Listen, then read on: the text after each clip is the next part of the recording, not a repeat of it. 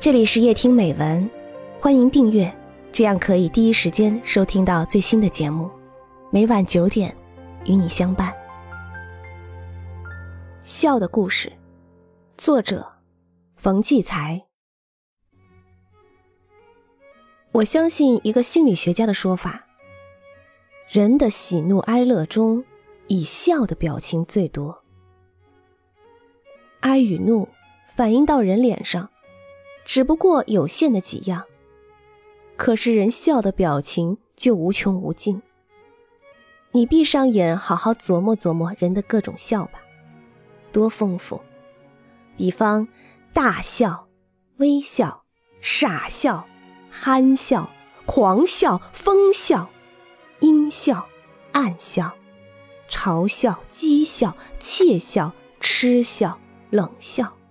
苦笑、哄笑、假笑、奸笑、调笑、淫笑等等等等，还有含情的笑、会心的笑、腼腆的笑、敷衍的笑、献媚的笑、尴尬的笑、轻蔑的笑、心酸的笑、宽解的笑、勉强的笑、无可奈何的笑。对，还有皮笑肉不笑。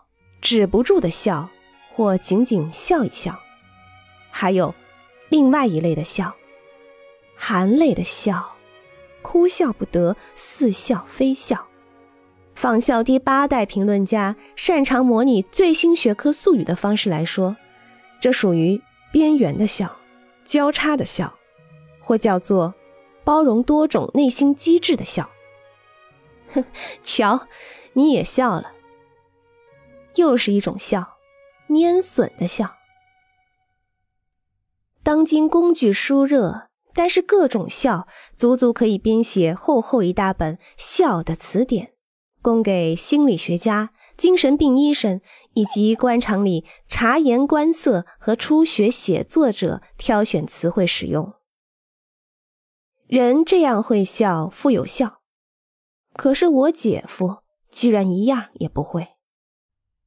这怪人，他不会笑。头一个发现的是天才，这天才绝不是我姐姐。我姐姐是中学教数学的，她只对等号两边的数字最敏感，对人稀里糊涂，不然也不会二十六七岁才谈恋爱。我，不，你错了，在中国对人敏感的。并不是作家，而是政工干部。头一个发现我姐夫不会笑的，是我姐姐学校的政工干部小魏。当他把这个天才发现告诉我那糊涂姐姐时，我姐姐竟然说：“你只在我家见过他一面，可我认识他快一年了，怎么没看出来呀？”要说他人呆板不爱说，倒对；说他不会笑。胡说！人怎么可能不会笑？那时，我姐姐正爱他爱得发狂，天天一下班，两人就黏到一块儿。那些搞数理化的人、理性思维的人，一坠入情网，比咱们更海阔天空、神魂颠倒。我对爱情有个解释：爱情既然是爱自己所爱，实际上。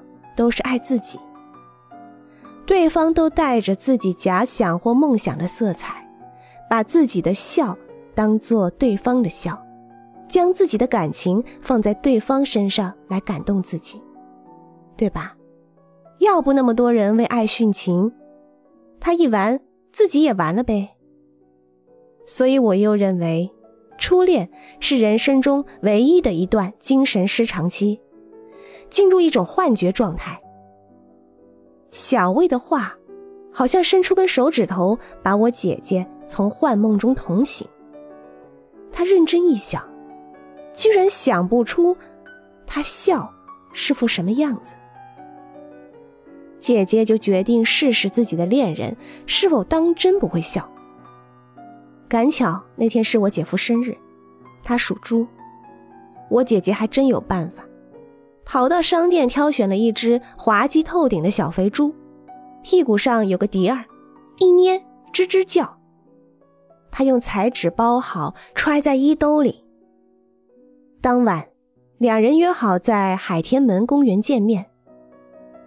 姐姐领他走到一盏葵花灯下，为了能看清楚他的脸，姐姐说：“我想送你一件特别礼物。”说完，紧盯着他的脸，心想：照例应该露出风趣或者好奇的微笑，反问他：“ 你要送我一个什么好宝贝？”他确实也是这样说了，但我姐姐头次发现，这家伙的脸皮就像结冰的河面，没一丝笑的微波漾动，太可怕了。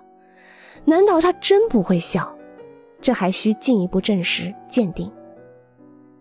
我姐姐沉住气，打衣兜里掏出礼物，还尽量装得挺高兴，说：“给你自己打开看吧。”如果这家伙看见小肥猪再不笑，完了，世界上一副最不可思议的面孔就叫我姐姐拿命运撞上了。后来我姐姐告诉我。当时她的心提到嗓子眼儿，好像他打开那包装里的是颗定时炸弹。难以想象的事，终于出现了。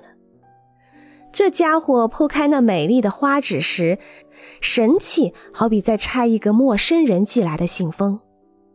小肥猪露出来，他手一捏，吱的一叫，任何人都会给这玩意儿逗得大笑。但这家伙只是连连说：“哼哼，哼哼，太逗人了，逗极了。”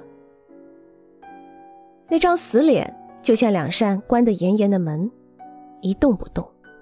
门上还挂把大锁，贴封条，千真万确，是表情的残疾人。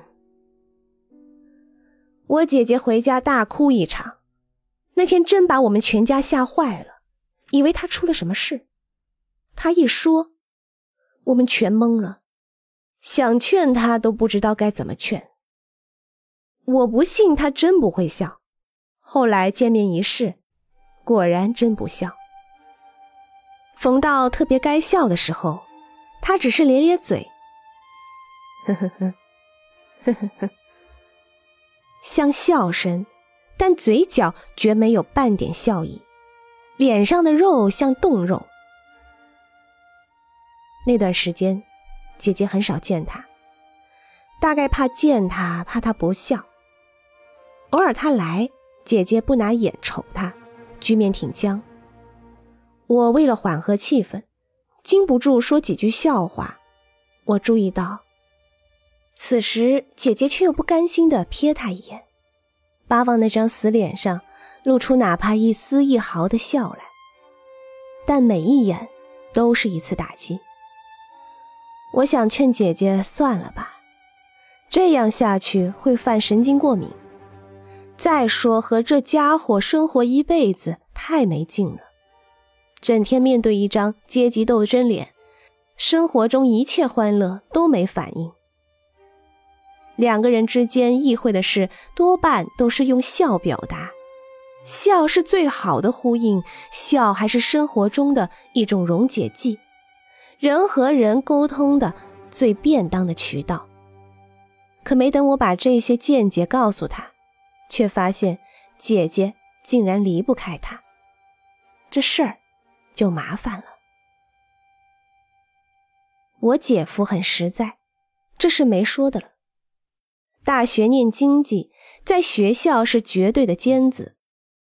他的英语，照我的话说，比中国话说的好。做事极认真，守信用，尤其遵守时间，又爱干净。虽然只有两件衬衫，什么时候看都像新的。补丁在他身上像装饰，这些都是我姐姐从骨子里喜欢的。姐夫是个孤儿，孤儿的感情世界好比一块荒地。上大学时赶上五七年的民放，据说他惹点麻烦，但那时政治决定人的一切，哪个姑娘肯沾他，这块地又捡了。要不是因为他出身没问题，绝不会分配到外贸公司工作。他是到我姐姐学校教英语补习班时，无意和我姐姐碰上的，两人之间一下就爱上了。这爱就好比一颗种子落到他这块光秃秃遭殃的大碱地里，他便把所有的劲儿都使出来。他对我姐姐的感情，好像是种感激报答的激情。我姐姐在这家伙身上得到的，便是双倍的爱。双倍的关心和体贴。从他俩的关系上，我还发现，原来女人比男人更需要体贴。有一次，两人约好去看话剧，说好在剧场里见。吃晚饭时，突然刮风下雪，有人敲门，他来了。我姐姐说：“哎，不是说好都到剧场去吗？你怎么来了？”他脸上没表情，嘴在说：“别又忘了戴口罩。”我看见姐姐回屋翻抽屉拿口罩时，脸上有种幸福的微笑。女人要的就是这个。我姐姐发现他不会笑之后，几次想和他分手，但每次下了决心，不出三天就坐不住了。鬼使神差的打电话找他约他。当两人下狠心也离不开时，那就必有真正的爱情存在。于是我改了主意，想撮合他们了。我悄悄问那家伙：“哎，我怎么很少见你笑呢？”我问的很巧妙。不料他惊奇的一扬眼皮，没笑，却说：“哼哼，你问的真有趣。”看来他并不觉得自己不会笑，既然这不是种病态，他身上就什么也不缺少。